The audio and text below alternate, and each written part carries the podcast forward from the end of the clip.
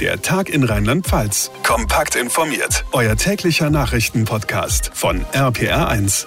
Es ist Donnerstag, der 11. Februar, der Tag nach der Bund-Länder-Schalte und wir sind jetzt alle ein bisschen schlauer, was auf uns zukommt, so in den nächsten Wochen. Darüber reden wir heute in diesem Podcast. Mein Name ist Felix Christmann. Schön, dass ihr mit dabei seid. Wie schon gesagt, wir reden über die Lockdown-Verlängerung bis März, aber die Schulen, die bereiten sich auf den Wechselunterricht vor. Außerdem Mainz bleibt Mainz. Wir sprechen mit Obermessdiener und Sitzungspräsident Andreas Schmidt und wir schauen natürlich aufs eisige Wetter in Rheinland-Pfalz.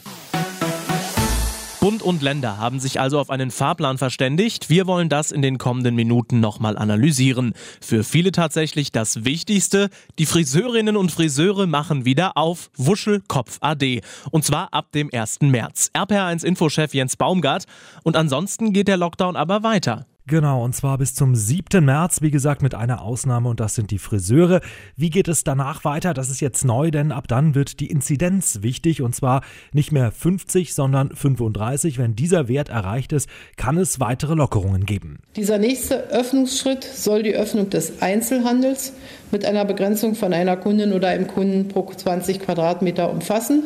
Dazu die Öffnung von Museen und Galerien, sowie die Öffnung der noch geschlossenen körpernahen Dienstleistungsbetriebe die Kanzlerin gestern Abend. Gastronomie und Hotels müssen übrigens erstmal weiter abwarten. Das hat man da natürlich nicht so gerne gehört. Ja, kann man durchaus verstehen. Auf diesen Punkt gehen wir aber gleich nochmal ein.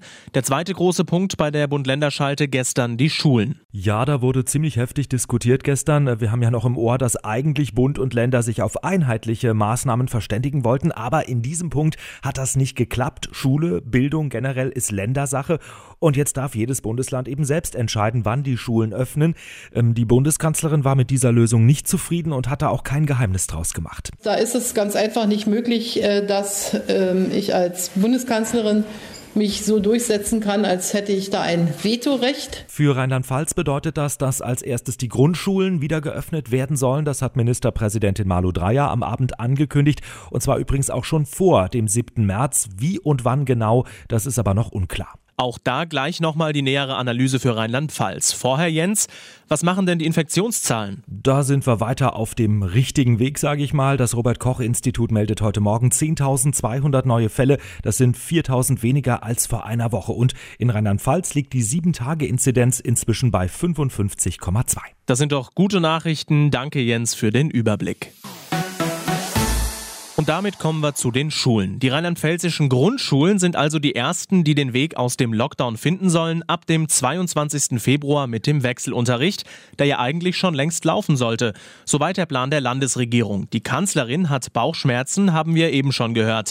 RPR1-Reporter Olaf Holzbach. Angela Merkel war ja nicht die einzige, die länger zulassen wollte. Fahren wir da ein zu großes Risiko mit den Schulen? Naja, ein Risiko, das auf jeden Fall. Das sagen auch Verbände und Gewerkschaften. Die Frage ist ja immer, wiegt es schwerer als das, was momentan Schülern und Eltern zugemutet wird. Rheinland-Pfalz sagt, wir können das Risiko kalkulieren. Dabei soll auch der Bundesgesundheitsminister helfen. Herr Spahn wird sich jetzt mit den Gesundheitsministern auch nochmal dann mit der Impfkommission darüber auseinandersetzen, dass äh, Erzieher und Erzieherinnen und die Lehrer und Lehrerinnen der Grundschulen, dass die in der Priorität nach oben rücken können, dann in die zweite Gruppe. Und für uns in Rheinland-Pfalz bedeutet es, dass wir die Beschäftigten dann auch noch vor Ostern ihnen ein Impfangebot machen könnten. Ministerpräsidentin Malu Dreyer, Erzieher und Lehrer früher impfen dazu die Schnelltests, so sollen sich alle trotz Virusmutationen sicher fühlen. Ein Blick auf die Wirtschaft. Da bekommen die Friseure ja jetzt eine, ja, sozusagen Extrawurst. Wir gönnen sie ihnen, klar, aber ist das gerecht? Naja, Wirte und Einzelhändler werden sagen, allein von den Hygienemaßnahmen her können wir das ja ähnlich gut wie die Friseure, also warum bleiben wir zu? Der Grund für die Extrawurst ist ein anderer, nochmal die Ministerpräsidentin. Es gibt einfach viele Menschen, die können sich die Haare nicht selber waschen und nicht selber föhnen und sie sind auch nicht alle im Pflegeheim, wo irgendjemand da ist, der hilft. Sie sind auch oft nicht pflegebedürftig und trotzdem nicht in der Lage, es zu tun. Deshalb hat sich eben die ganze Gruppe dafür entschieden, dass wir jetzt endlich dann am 1. März auch diesen Bereich öffnen. Ist Omas Dauerwelle also wichtiger als eine Shoppingtour oder ein Feierabendbierchen? Das Verständnis für die Maßnahmen wird bei den Betroffenen vermutlich nicht größer. Olaf Holzbach, danke dir nach Mainz.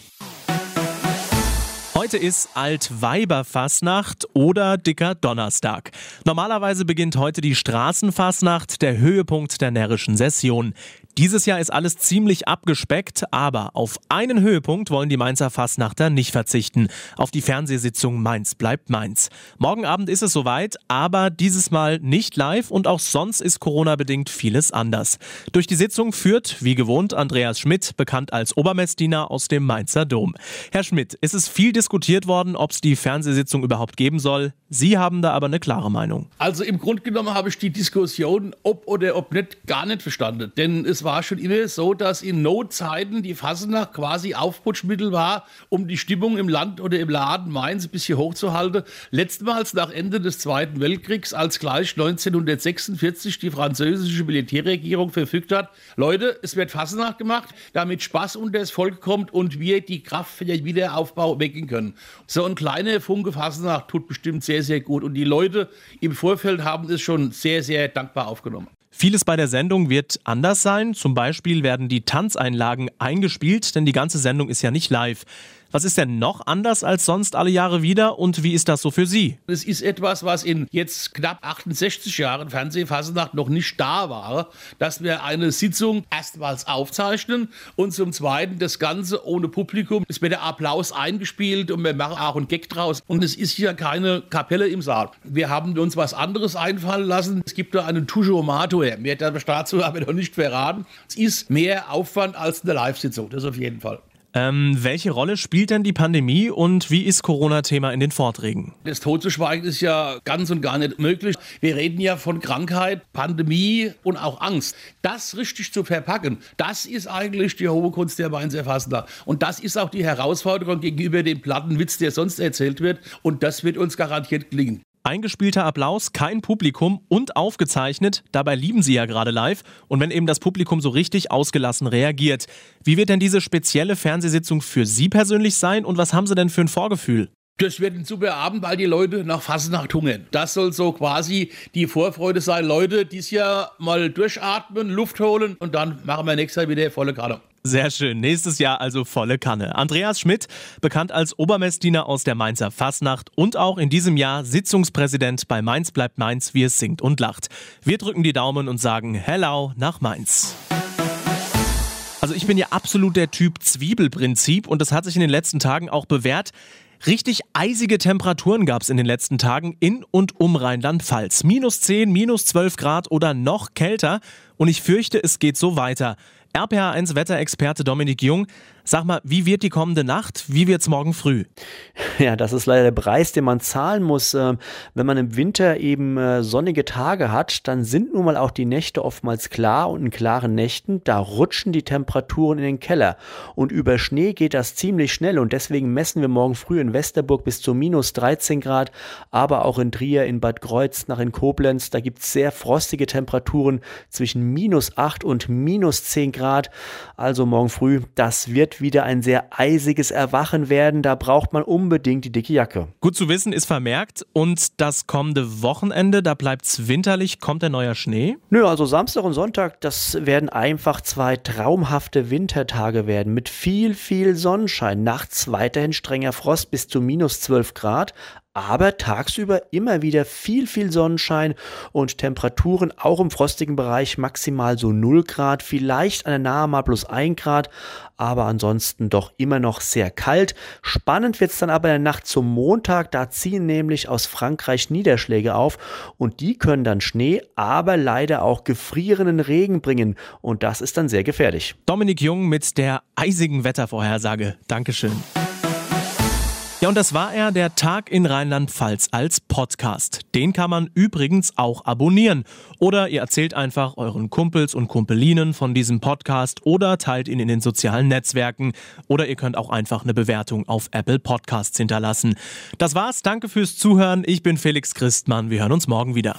Der Tag in Rheinland-Pfalz. Auch als Podcast und auf rpr1.de. Jetzt abonnieren.